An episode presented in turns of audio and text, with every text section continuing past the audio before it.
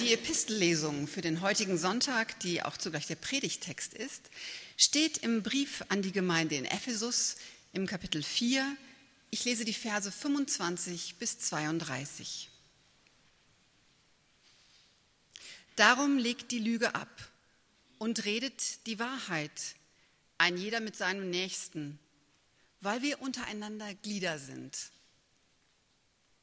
Zürnt ihr, so sündigt nicht. Lasst die Sonne nicht über eurem Zorn untergehen und gebt nicht Raum dem Teufel. Wer gestohlen hat, der stehle nicht mehr, sondern arbeite und schaffe mit eigenen Händen das nötige Gut, damit er dem Bedürftigen abgeben kann. Lasst kein faules Geschwätz aus eurem Mund gehen, sondern redet, was gut ist, was erbaut und was notwendig ist damit es Gnade bringe denen, die es hören.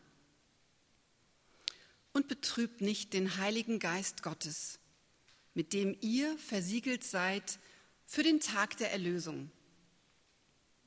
Alle Bitterkeit und Grimm und Zorn und Geschrei und Lästerung seien fern von euch, samt aller Bosheit.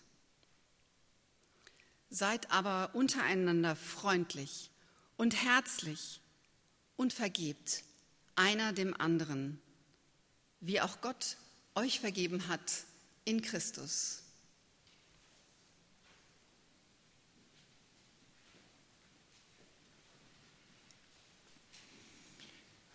Gott segne unser Reden und Hören. Amen. Jetzt verdirbt man uns auch noch den Gottesdienst.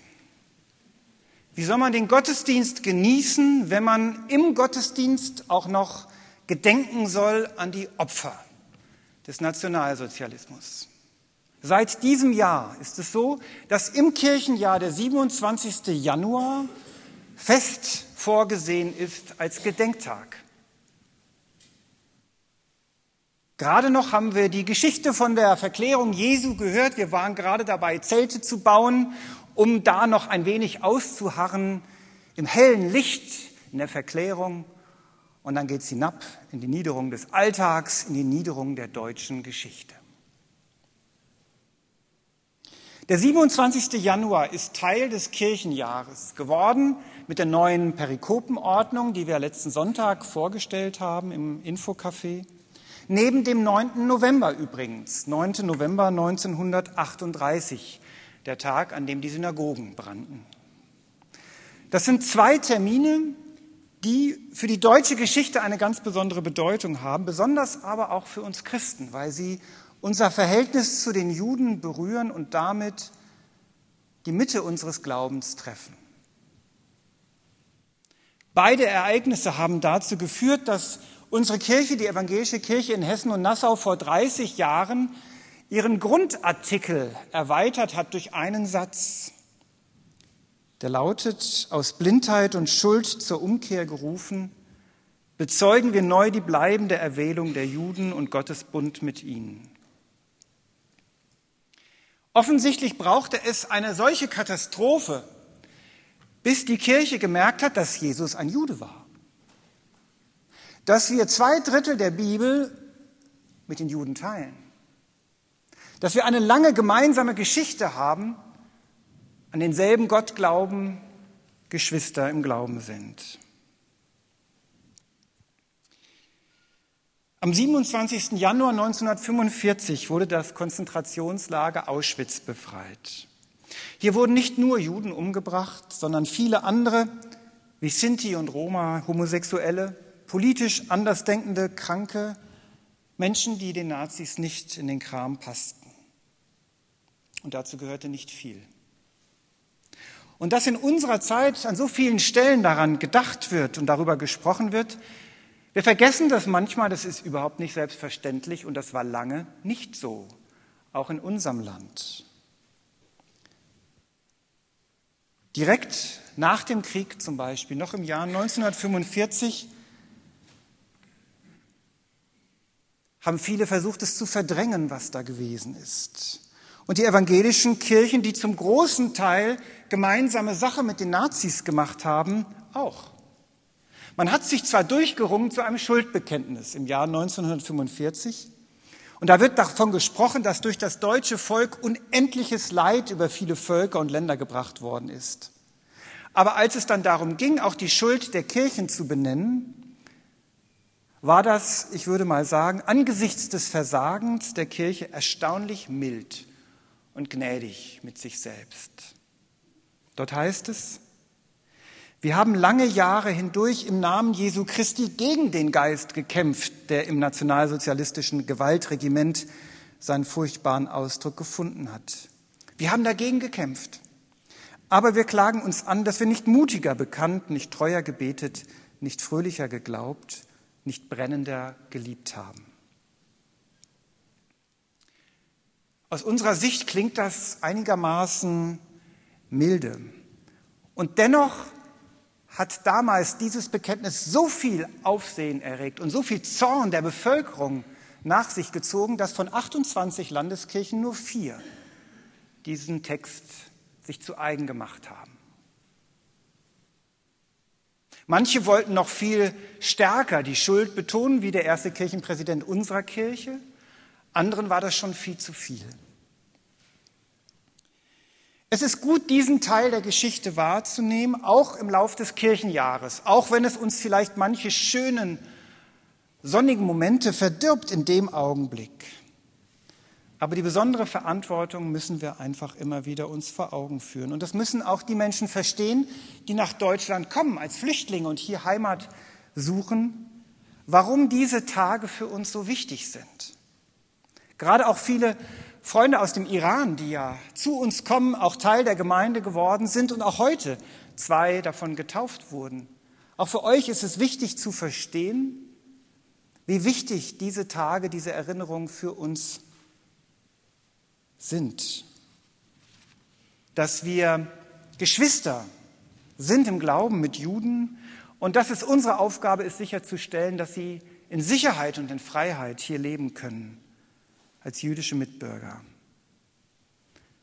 Natürlich kann man manches kritisch sehen, was den Staat Israel angeht, aber diese Verbindung zu den Juden ist unauflöslich. Nun weiß man manchmal gar nicht genau, wie kommt es eigentlich zu einer Katastrophe? Wo sind die Anfänge? Wo geht's los? Paulus erinnert uns an, in dem Text, den wir gehört haben, daran, dass ganz viel auch mit den Worten beginnt, mit der Sprache. Ganz oft sind es Worte, die den Weg bereiten für Hass und Gewalt. Und er will, ermahnt uns, auf unsere Worte zu achten. Denn Worte können Beziehungen zerstören, und wenn man nicht aufpasst, am Ende noch viel mehr. Schauen wir uns diesen Text doch mal an. Der erste Gedanke, Wahrheit und Lüge. Es wird in unseren Tagen viel von Wahrheit und Lüge gesprochen, auch in Bezug auf die Medien. Aber es geht auch um unser Reden. Paulus sagt, Wahrheit sollt ihr sagen. Die Leute sollen wissen, woran sie bei euch sind. Das bedeutet auch, dass wir unbequeme Wahrheiten aussprechen, wo es nötig ist. Viele nehmen das als Freibrief, anderen rücksichtslos die eigene Wahrheit um die Ohren zu schlagen oder das, was sie für die Wahrheit halten. Und die sozialen Netzwerke laden dazu ein, wie Facebook, Twitter, WhatsApp oder was es auch immer da gibt. Denn man sieht ja den anderen nicht. Man kann ja die Reaktion im Gesicht des anderen nicht ablesen, ob jemand cool und gelassen an seinem Rechner sitzt und antwortet oder ob er verzweifelt ist, in Tränen aufgelöst. Wir haben kein Gesicht vor Augen und das macht es leicht, dem anderen das, was wir für wahr halten, um die Ohren zu schlagen, den anderen mit unserer Wahrheit zu hetzen, zu jagen.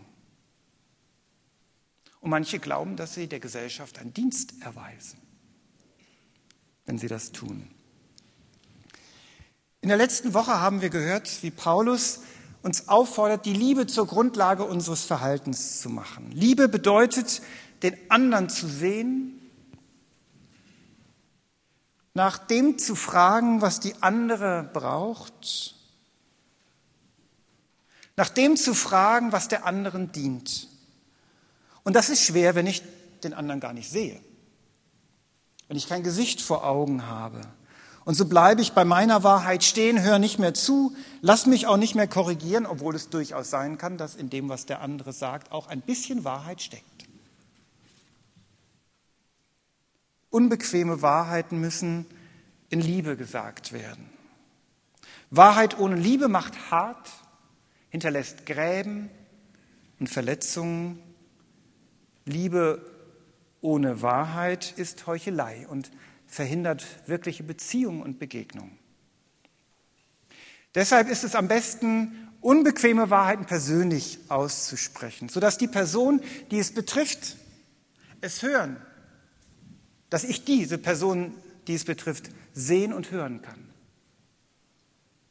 Oder ich stelle mir vor, dass diese Person mit mir im Raum ist und ich frage mich, was würde sie sagen auf das, was ich gerade gesagt habe? Würde sie sich verstanden fühlen? Werde ich ihr gerecht? Paulus sagt, egal was ihr sagt und tut, lasst es in Liebe geschehen und das heißt, den anderen sehen. Oder vielleicht hilft es mir, mir vorzustellen, dass Jesus mit im Raum ist und ich frage mich, würde ihm das gefallen, was ich sage? Den anderen sehen. Ich glaube, ein Grund, warum so viele Menschen in Deutschland damals nicht protestiert haben, als ihre Nachbarn deportiert und ermordet wurden.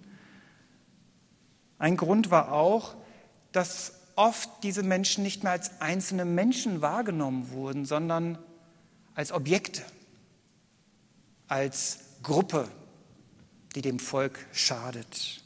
Objekte ohne Gesicht entmenschlicht. die Wahrheit. Ein zweiter Gedanke, nur ein Wort. Nur ein Wort?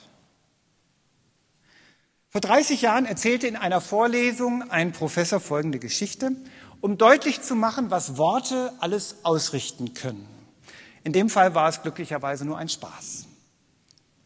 Er war mit seinen Kollegen auf einem Kreuzfahrtschiff unterwegs. Die Vorstellung, dass eine Gruppe von Professoren auf einem Kreuzfahrtschiff unterwegs war, fand ich schon damals interessant. Eines Abends beschlossen einige dieser Kollegen, dem anderen einen Streich zu spielen.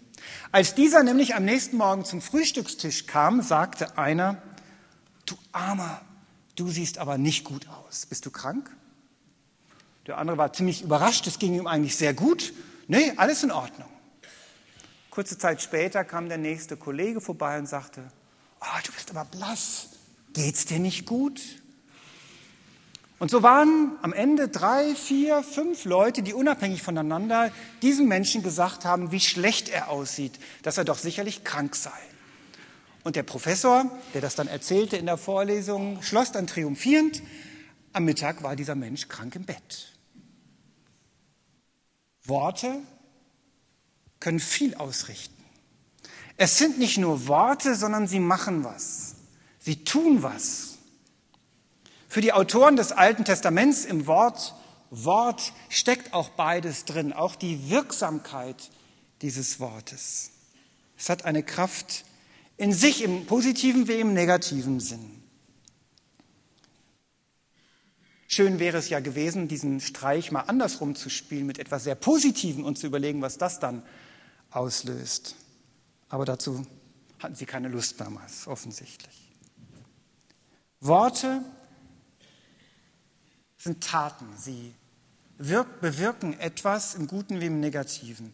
Wenn wir nach dem Gottesdienst auseinandergehen, wenn wir im Sonntagscafé zusammenstehen, miteinander reden, wenn wir in der Familie zusammen sind oder mit der Nachbarin zwischen Tür und Angel sprechen, welche Worte geben wir einander mit auf den Weg? Es gibt Sätze, die einen Tag zerstören können und manchmal sogar noch viel mehr. Es gibt aber auch Sätze, die einen Tag retten können oder viel mehr als einen Tag. Viele Menschen sind alleine. Sie haben gar nicht viele Sätze, die sie mit anderen Leuten wechseln Stellen Sie sich vor, Sie wechseln am Tag vielleicht nur fünf Sätze mit einem anderen. Welches Gewicht könnte ein Satz haben, der aufrichtet, tröstet, ermutigt, aber eben auch zerstört. Und deshalb kann es Situationen geben, in denen ich vielleicht nichts sagen sollte. Paulus schreibt, wenn ihr zornig seid, sündigt nicht. Es gibt Gefühle in uns, die kommen einfach hoch. Die können wir nicht kontrollieren. Die sind einfach da. Manchmal erfüllen sie uns so richtig. Die Frage ist, was wird aus diesem Gefühl, aus diesem Zorn in mir? Martin Luther hat das schöne Bild gebraucht. Wir haben es vor kurzem im Glaubenskurs mit unseren iranischen Freunden auch besprochen. Wir können nicht verhindern, dass Vögel um unseren Kopf herumfliegen. Wir können verhindern, dass sie Nester bauen bei mir, sich heimisch fühlen und mich bestimmen. Wir können nicht verhindern, dass manche Gefühle in uns hochkommen. Wir können aber verhindern, dass sie zu Worten werden, die zerstören. Und manchmal ist es gut, dann nichts zu sagen.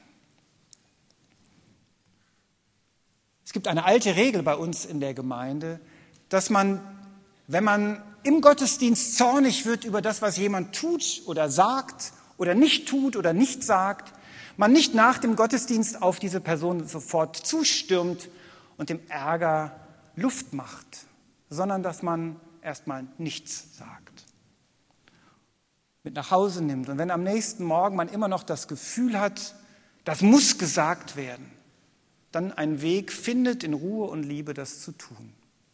Oft ist es aber so, dass am nächsten Morgen es gar nicht mehr so groß wirkt.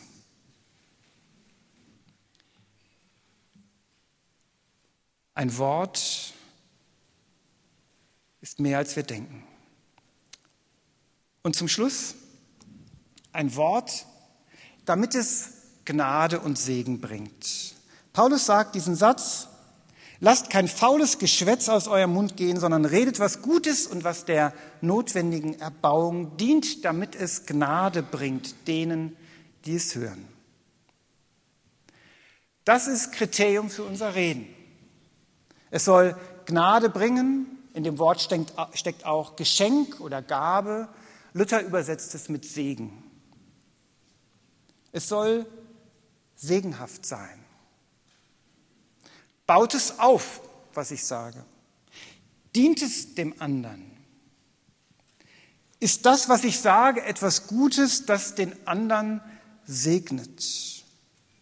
Wenn nicht, dann kann es sein, dass es Sinn macht, an dem Moment nichts zu sagen. Aber wenn es das ist, dann sollte ich es unbedingt sagen. Wie schnell sagt man sonst Worte, die man bereut, weil sie zerstören? Zum Glück gibt es dann dieses andere Wort, es tut mir leid.